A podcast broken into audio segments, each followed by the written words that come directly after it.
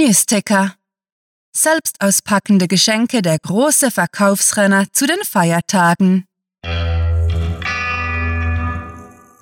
Willkommen zum Cluecast Weihnachtsmonat.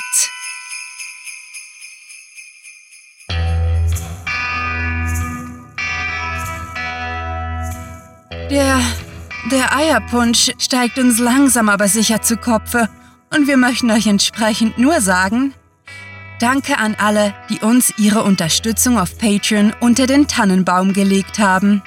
Ihr seid die grandiotastischsten Gogolotasten unter den Megalotasten. Und nun ab in den letzten Teil unseres Weihnachtsspecials. Wir verabschieden uns damit in unsere Winterferien, freuen uns auf ein nächstes Jahr voller Clues, Settings, Geschichten, Literatur und Hörspaß mit euch und wünschen winterlich viel Spaß mit der Kurzgeschichte.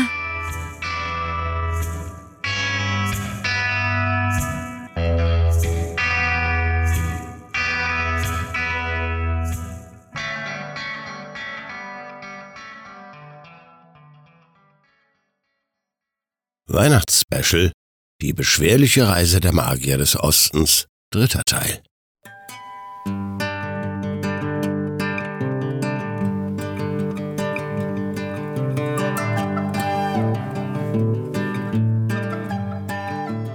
Im Wald.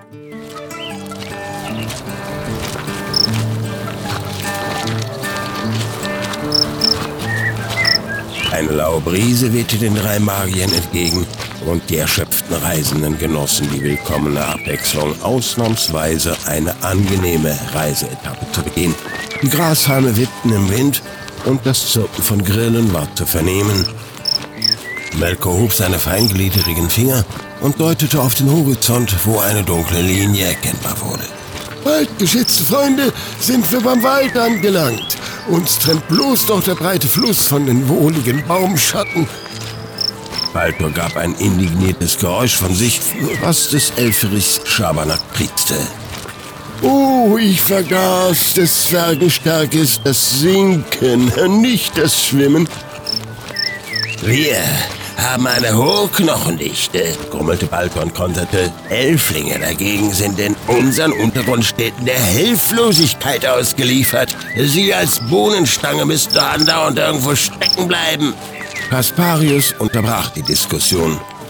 Sagte, liebe Freunde, in meinem Alter bevorzugt man es, mit Hilfe eines Flosses überzusetzen. Wir werden sicherlich eine Lösung finden. Schließlich steht unsere Reise unter einem guten Stern. Was war das? wiegte Melkoi und wirbelte herum, so dass ein weißer Umhang flatterte. In der Bewegung erstarrt zeigte er auf die ins Licht der Nachmittagssonne gehüllte Hügellandschaft hinter ihnen.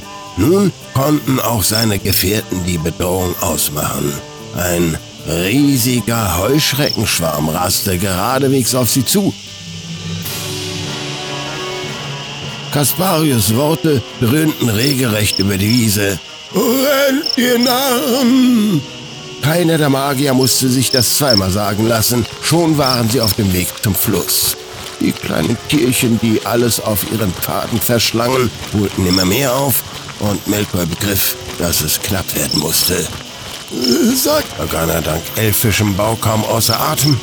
Kennt jemand von euch einen Zauber, der uns aus dieser Misere befreien kann? Nein, keuchte Kasparius, dessen Beine von Magie und nicht etwa Muskelkraft vorwärts getrieben wurden. Wir müssen in den Fluss springen, sonst sind wir fraglos des gefräßigen Todes. Der winzige Jüngling entschloss sich nach kurzem Zaubern der Aufforderung nachzukommen. Denn die Heuschrecken standen ihm schon bis zu den Schienbeinen und wurden rasch mehr. Die Aussicht darauf, qualvoll zu ertrinken, schien ihm besser als die Gewissheit, bei lebendigem Leibe abgenagt zu werden. Sobald er in den Fluss eintauchte, sank er unter die Wasseroberfläche. Erst mit vereinter Hilfe beider Magier konnte er wieder Luft schnappen. Unter allergrößter Anstrengung des Greises gelang es, den schweren Winzling durchs flüssige Element zu ziehen. Kaum waren sie die Böschung hochgekraxelt, blieben sie erschöpft auf dem mit Nadeln übersäten Waldboden liegen. Atemlos murmelte Baltor. Ein Königreich gäbe ich für den Zauber des Wasserlaufens.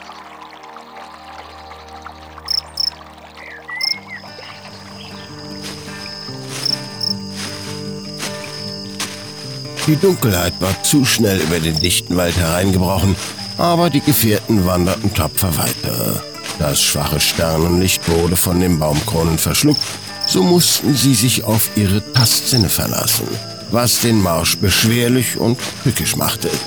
Ein lautes Scheppern und unterdrückte Flüche auf Zwergisch waren zu vernehmen, als Balto gegen einen Baumstamm prallte.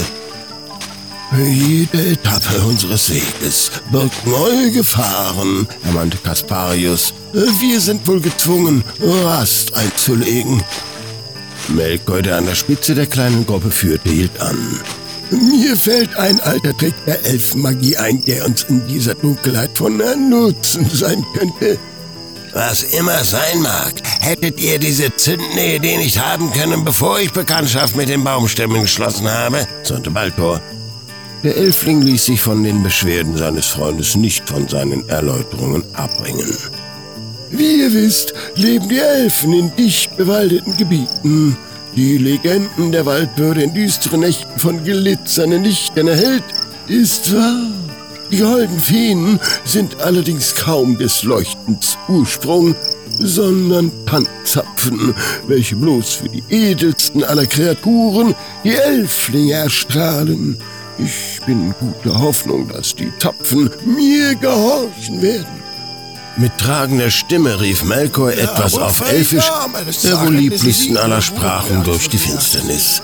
Und allmählich machte sich eine übernatürliche Helligkeit in den Bäumen breit. Fasziniert sahen sich der greisenhafte Mensch und der Zwerg um, bestaunten die Abertausenden in seinem reinen, lichtglimmenden Tannenzapfen die den Wald in mystisches Glitzern tauchten. Ein wahrlich wunderbares Schauspiel, gab sogar Baltor unumwunden zu, als die drei ihren Weg fortsetzten.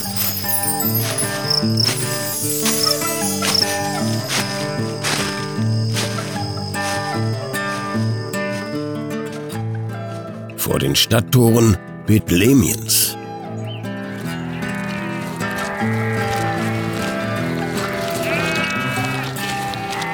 Es war eine strapaziöse Reise, die wir auf uns genommen haben, erklärt Kasparius, der auf seinem Stock gestützt durch die große Schafherde schritt.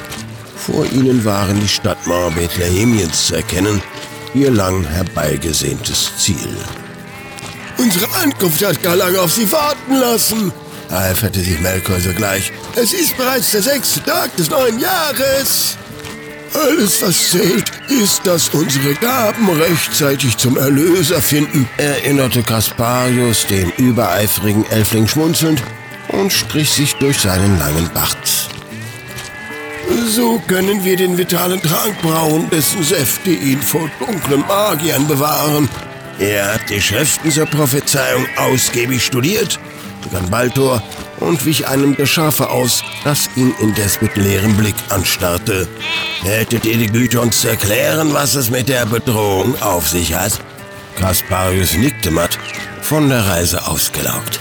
Die Prophezeiung besagt, dass der Erlöser in jugendlichen Jahren durch die Hand eines dunklen Magiers am Kreuze sterben muss. Der Trank aus Weihrauch, Goldstaub und Myrrhe soll den finsteren Zauber aufhalten. Wird die Prophezeiung somit hinfällig? Ungläubig schob Balto ein weiteres Schaf beiseite. Äh, so steht es auf dem Pergament, wisperte der Alte, ehe er gedankenversunken hinzufügte. Niemand weiß, äh, welch verheerenden oder weltenreinigenden Möglichkeiten äh, sich durch einen unbesiegbaren Erlöser eröffnen. Melkor hob das Kinn gen Himmel, wo der Leitstern nunmehr sichtbar vom bloßen Auge über der Stadt thronte. Wir werden es rechtzeitig erfahren, alter Freund, denn das Ziel ist nah.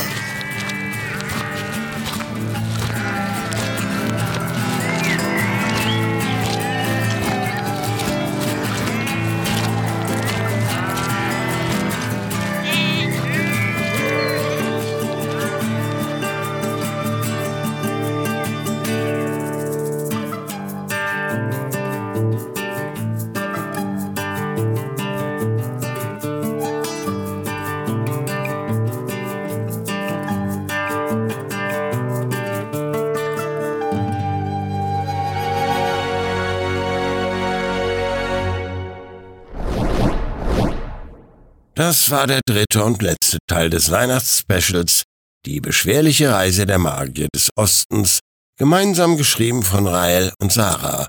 Für euch gelesen hat Werner Wilkening. Wir wünschen frohe Feiertage.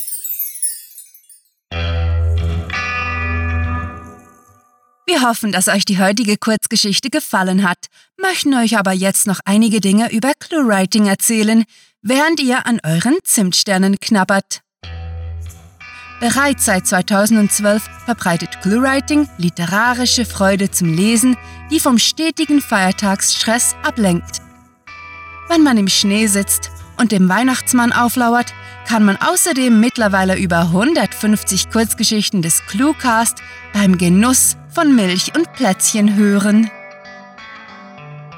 Immer mehr Bücher und andere Dinge finden sich für den Weihnachtseinkauf auf unserer brav wachsenden Seite, die jederzeit einen Besuch wert ist und den feierlichen Namen Der Shop trägt. Denn ob digital oder physisch, gelbe Bleistifte machen sich immer gut unter dem Weihnachtsbaum. Ein wahres Geschenk sind die Sprecher des Cluecast, welche euch zum Winterfest die Kurzgeschichten erzählen. Besucht diese Helden des Cluecast auch auf ihren Seiten und vergesst nicht, dem glockenhellen Klang ihrer Stimmen zu folgen.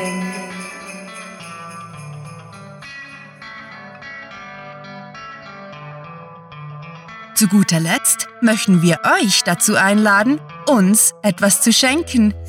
Was sind wir doch großzügig!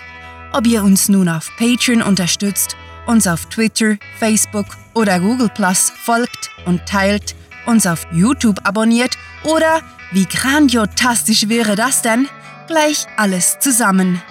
Wir werden euch auf immer dankbar sein und euch auch im kommenden Jahr regelmäßig mit viel Hörfreude und mit Literatur überschütten.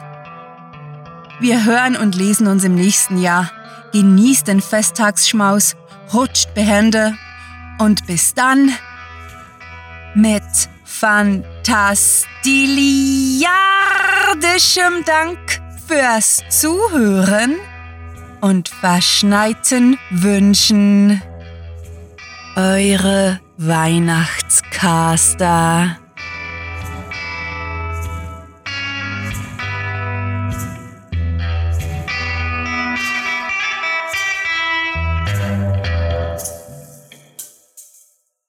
Kälter wird es erst, wenn wir die Lichterketten wieder ausknipsen.